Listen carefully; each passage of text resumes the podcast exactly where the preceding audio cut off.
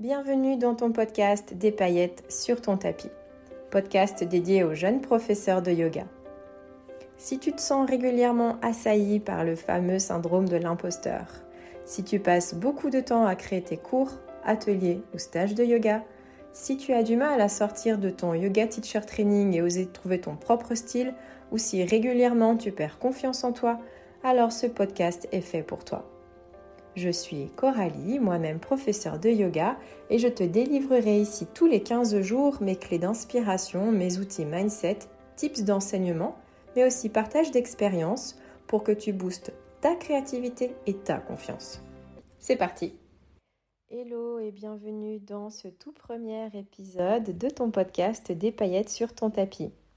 Alors avant de commencer de se lancer dans le sujet d'aujourd'hui, je voulais dire un grand merci général à toutes les personnes qui euh, m'ont encouragé à la sortie de mon épisode 0, celui dans lequel euh, je me présentais et dans lequel je te disais pourquoi j'avais choisi de lancer ce podcast et les sujets que nous allions euh, aborder.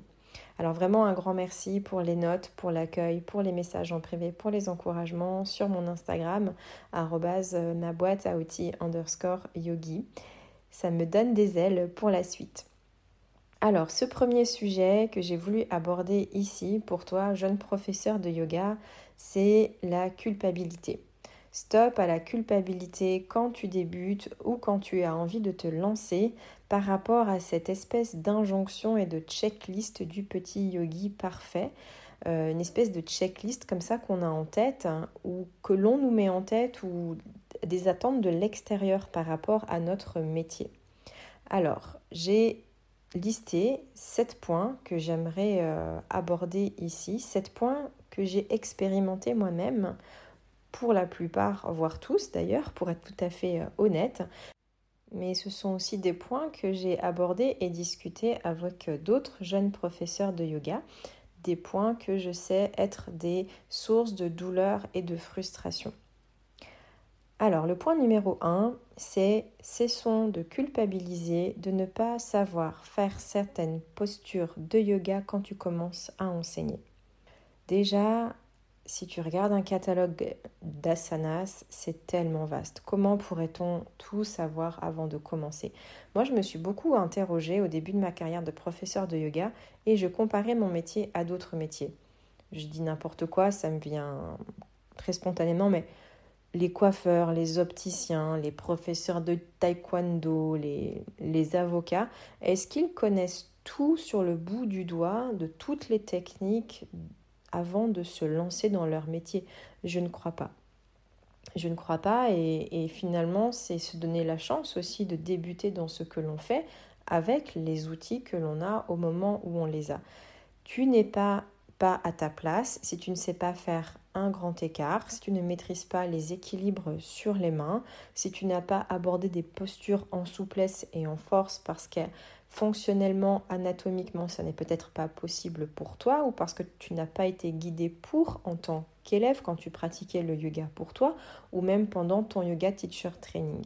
Donc ça, c'est vraiment un premier point que je voulais aborder, c'est cette culpabilité-là. Tu sais, je te donne un autre exemple. J'ai accompagné des femmes, euh, des femmes enceintes ou des femmes en désir d'enfant et j'ai pas eu moi-même d'enfant et je n'ai pas moi-même de grand désir d'enfant. Et pour autant, j'ai certaines femmes qui me demandent de les accompagner. Je n'ai pas ce savoir sur le bout du doigt, je ne suis pas formée euh, au prénatal ou au postnatal et pour autant ma sensibilité, mes connaissances, mon énergétique peut-être ou la façon avec laquelle je communique par rapport à la féminité a appelé trois femmes à venir me voir par rapport à ça.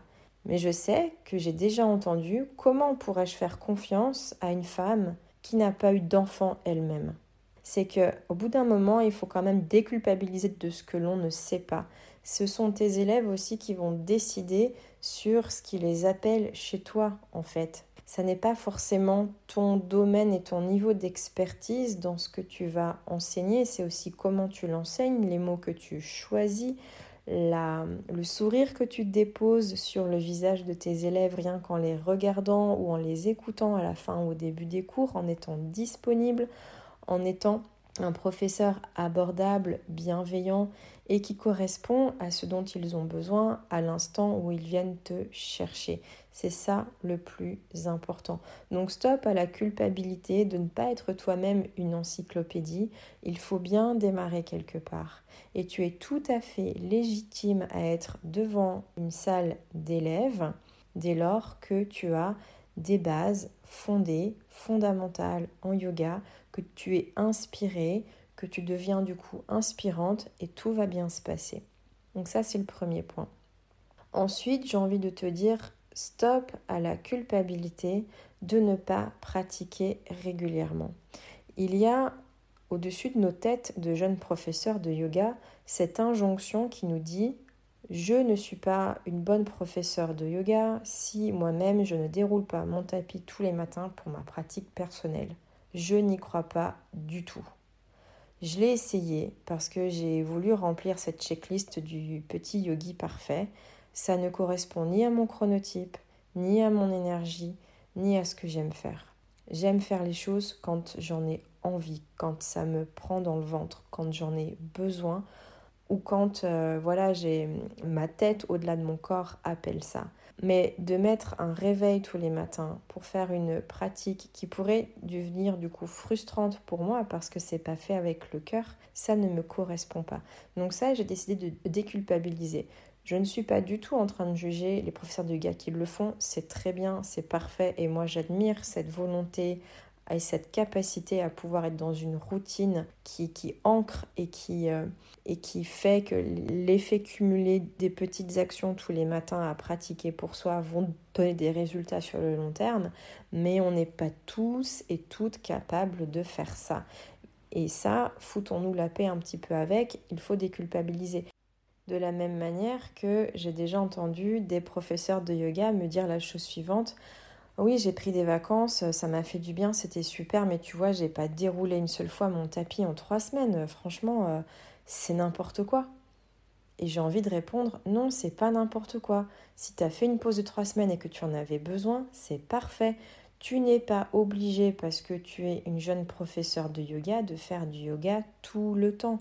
Je prends n'importe quel autre métier, je reprends mon exemple du coiffeur, euh, je sais pas pourquoi c'est ça qui me vient en tête, mais à aucun moment, ton coiffeur qui prend des vacances, il va couper des cheveux et faire des couleurs à tous les gens qui lui demandent, euh, qu'il va croiser pendant ses vacances.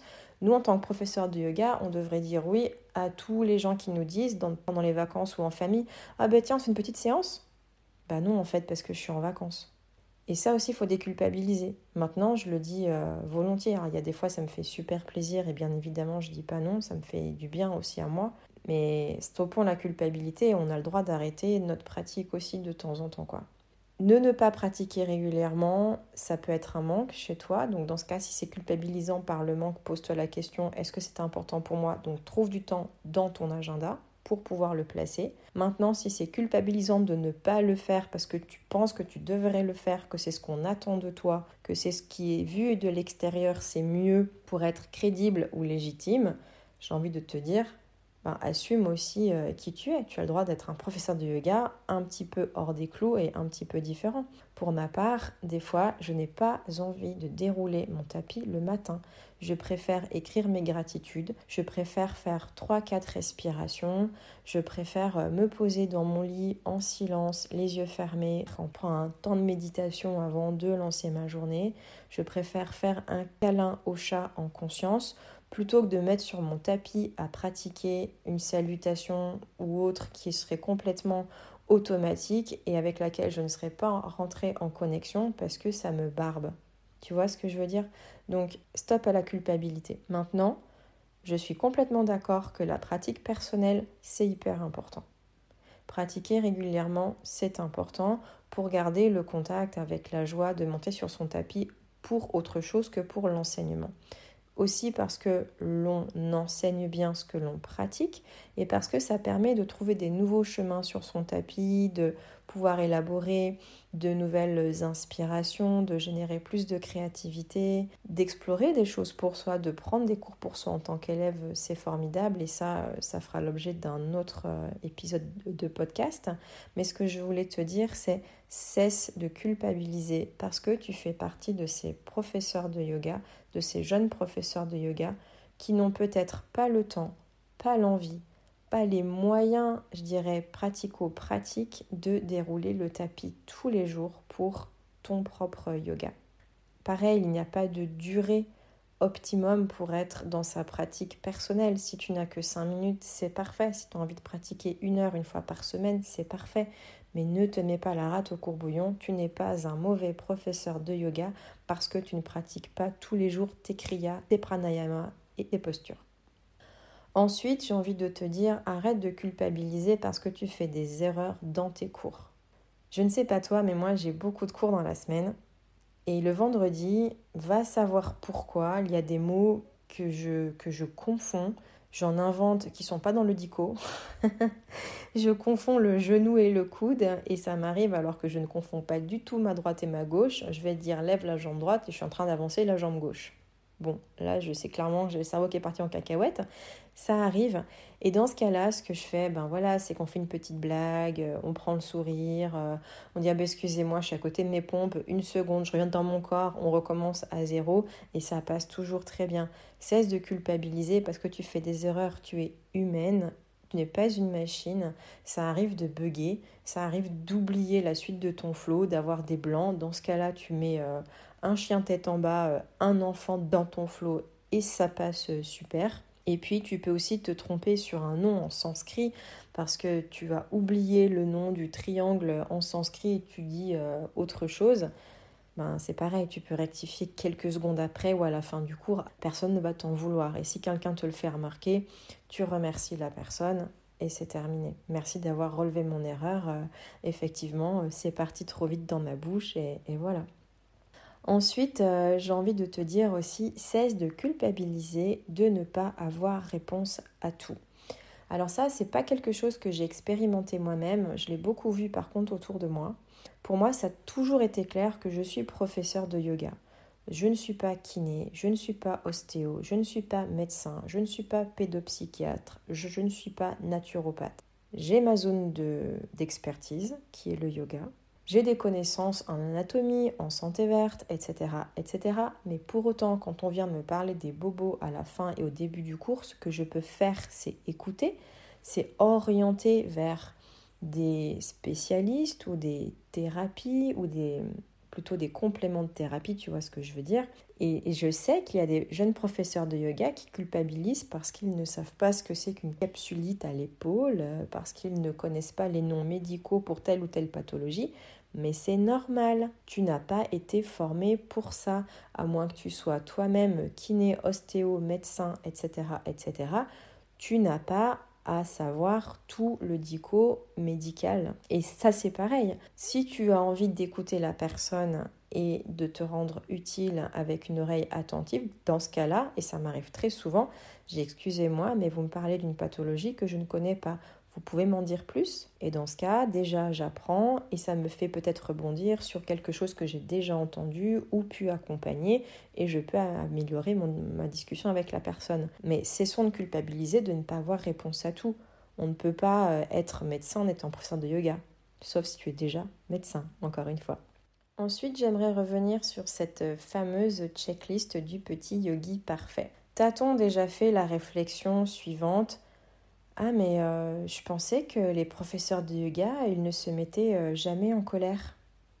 Ou une autre euh, remarque du style Mais tu bois pendant tes cours J'avais déjà entendu un professeur me dire qu'il fallait pratiquer le yoga à jeun et ne pas boire pendant les cours. Eh bien, en fait, oui, je me mets en colère parce que ça m'arrive en voiture d'avoir des gens qui me coupent la route sans clignotant. Et oui, j'ai du sang dans mes veines et je crie ou j'insulte ça m'arrive. Et oui, je bois pendant mes cours de yoga parce que figure-toi que je bois quand j'ai soif en fait. Donc euh, tout ça, c'est maintenant j'ai cessé de culpabiliser. Je sais que je ne suis pas dans les clous de plein de choses sur la checklist du petit yogi parfait et je n'aborderai pas le terrain euh, alimentaire parce que là encore c'est euh, un autre sujet que j'assume pleinement aujourd'hui, mais ça m'a pris du temps parce que euh, j'étais sous l'injonction des attentes de l'extérieur et, euh, et, je me suis fait du mal en fait à, vouloir ressembler à quelqu'un que je ne suis pas. Je suis le professeur de yoga que je suis, j'amène euh, du bien autour de moi et aussi une certaine ouverture d'esprit, une certaine vulnérabilité, mais authenticité au-delà de ça je reste fidèle à, qui je suis, à ce que j'aime, euh, même si j'ai ajusté, amélioré, développé ma conscience sur énormément de choses depuis que j'enseigne le yoga. Il n'en reste pas moins que maintenant c'est stop à la culpabilité sur euh, la checklist. Et cette checklist, on pourrait faire les, les, points ensemble, mais il y en a énormément. Il y a tout ce que l'on attend de l'extérieur du jeune professeur de yoga. C'est inouï et moi j'ai été presque euh, pas choquée, mais je me suis dit, mais en fait, euh, les gars, et je suis humaine, quoi. Enfin, j'ai faim, je mange, j'ai soif, je bois, euh, j'ai quelqu'un qui m'énerve, euh, oui, je vais rétorquer, je vais peut-être manquer de patience, je vais peut-être même des fois être un petit peu vulgaire, mais mince quoi, j'ai le droit de vivre en fait. Euh, mon métier ne m'empêche pas d'être qui je suis. Et au contraire, je rebondis sur mon premier point, tes élèves viennent chercher aussi qui tu es, donc c'est important de rester authentique et fidèle à qui tu es profondément. Hmm? Donc ça aussi, top à la culpabilité sur la vision et sur euh, les points qui sont des injonctions souvent de l'extérieur. Maintenant, si ça te parle à toi profondément, tant mieux, mais le but en fait de mon point ici, c'est que tu sois authentique avec toi-même. Ensuite, j'aimerais euh, te dire que euh, ben, c'est parfaitement ok de ne pas plaire à tout le monde et c'est pas la peine de culpabiliser pour ça non plus. Il y a des gens qui vont venir faire des cours d'essai, qui vont ne pas revenir après ce cours d'essai. Il y a des gens qui vont venir une fois, deux fois, trois fois, dix fois, et puis un jour, euh, ils ne reviendront pas. Déjà, tu n'es pas dans la vie de ces personnes, tu ne sais pas ce qui s'est passé pour elles. Peut-être qu'elles ont déménagé, peut-être qu'elles ont eu un événement traumatisant dans leur vie qui a fait que ça a changé la perspective du temps pour elles et qu'elles préfèrent faire autre chose. Peut-être qu'il y a une activité qui les a plus séduits. Peut-être qu'un membre de la famille a besoin d'aide. Tu n'es pas dans le quotidien de ces personnes-là. Ce n'est pas forcément à cause de toi que les gens ne viennent pas. Aussi parce que, ça je l'ai appris avec euh, l'autre enseignement, euh, les autres cours que je donne avec la pole dance, je ne suis pas un pot de Nutella en plein automne, je ne peux pas plaire à tout le monde. Encore une fois, l'énergie, les mots, ce que tu peux proposer en cours, ton style de yoga, ça peut coller, ça peut ne pas coller. Et c'est parfaitement ok parce que finalement ça fait de la place à des personnes avec lesquelles ça collera plus sur un plan énergétique, humain, spirituel, etc. Et puis ça te permet à toi de temps en temps de te remettre en question. C'est vrai que c'est pas mal de se poser la question sur euh, qu'est-ce que j'aurais pu améliorer ou qu'est-ce que j'ai fait ce soir-là qui fait que particulièrement ce jour-là et après ce jour-là, il y a eu trois personnes qui ne sont pas revenues. Mais de là à se remémorer chaque séance, à se demander ce que tu as fait faux, si ton humour était juste ou pas, à tout remettre en question parce que trois personnes ne sont pas revenues sur les six derniers mois, franchement, arrête la culpabilité. C'est normal de ne pas plaire à tout le monde. Il y a suffisamment de professeurs de yoga dans ta ville pour que euh, chacun y trouve son compte. Et encore une fois, si ça n'est pas avec toi, c'est avec un autre professeur. Et il y a aussi la pratique qui évolue. Zéro culpabilité par rapport au fait qu'un élève te lâche après deux ans de yoga. Tu lui as apporté ce que tu avais à lui apporter et finalement il, part sur un autre chemin. Il va peut-être voir un professeur maintenant différent, une pratique différente, il va faire du kundalini, il va faire de l'ashtanga, il va... Peu importe. Tu peux dire merci aussi à cet élève-là, il peut te dire merci en retour, c'est que tu lui as ouvert d'autres portes et c'est formidable aussi. Et enfin, j'ai envie de te dire, Cesse de culpabiliser parce que tu manques de temps de temps en temps pour préparer tes cours. Ça arrive, même si tu l'as agendé le dimanche soir, je dis n'importe quoi, de 20h à 22h, tu t'isoles pour préparer tes cours, ça arrivera que finalement tu dises oui à une sortie imprévue avec un ami que tu ne vois pas depuis longtemps, que tu dises oui à un jeu avec les enfants parce qu'il fait beau dehors et que finalement ben, t'es bien mieux à jouer avec tes enfants qu'à préparer tes cours de yoga. Tu trouveras peut-être des excuses aussi parce que tu es fatigué ou parce qu'il y a un film que tu as envie de voir avec ton chéri et que tu préfères te lever sur le canapé en plein hiver avec le plaid plutôt que de préparer ton cours de yoga de la semaine. Cesse de culpabiliser pour ça. Encore une fois, sois authentique avec tes envies et tes besoins. Tu as forcément des carnets remplis d'idées ou d'anciens cours. Tu as forcément des magazines de yoga ou des livres de yoga chez toi. Tu as forcément suivi des cours en tant qu'élève. Tu en as déjà donné certainement beaucoup. Tu as déjà de l'expérience. Tu as déjà ta créativité. Tu es capable de donner un cours sans forcément le préparer. Tu peux tout à fait réactualiser un flow euh, en changeant la scénographie de ta salle, en changeant le champ lexical par rapport à un thème, en modifiant la musique qui va emmener des transitions un petit peu nouvelles, une énergie nouvelle dans ta classe et c'est parfaitement ok.